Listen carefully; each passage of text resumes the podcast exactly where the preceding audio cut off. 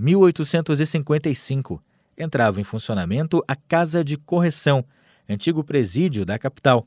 O prédio ficava na chamada Ponta da Cadeia, próximo à usina do gasômetro, com fundos para o Guaíba.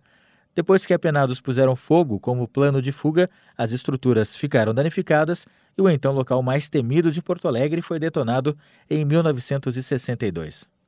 Em 1920, nascia a atriz, cantora, vedete Virginia Lane. Só no cinema foram quase 40 filmes.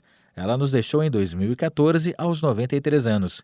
1935, morria a compositora Chiquinha Gonzaga, autora da primeira marchinha de carnaval, ou Abre Alas, de 1899, e também a primeira mulher a reger uma orquestra no Brasil.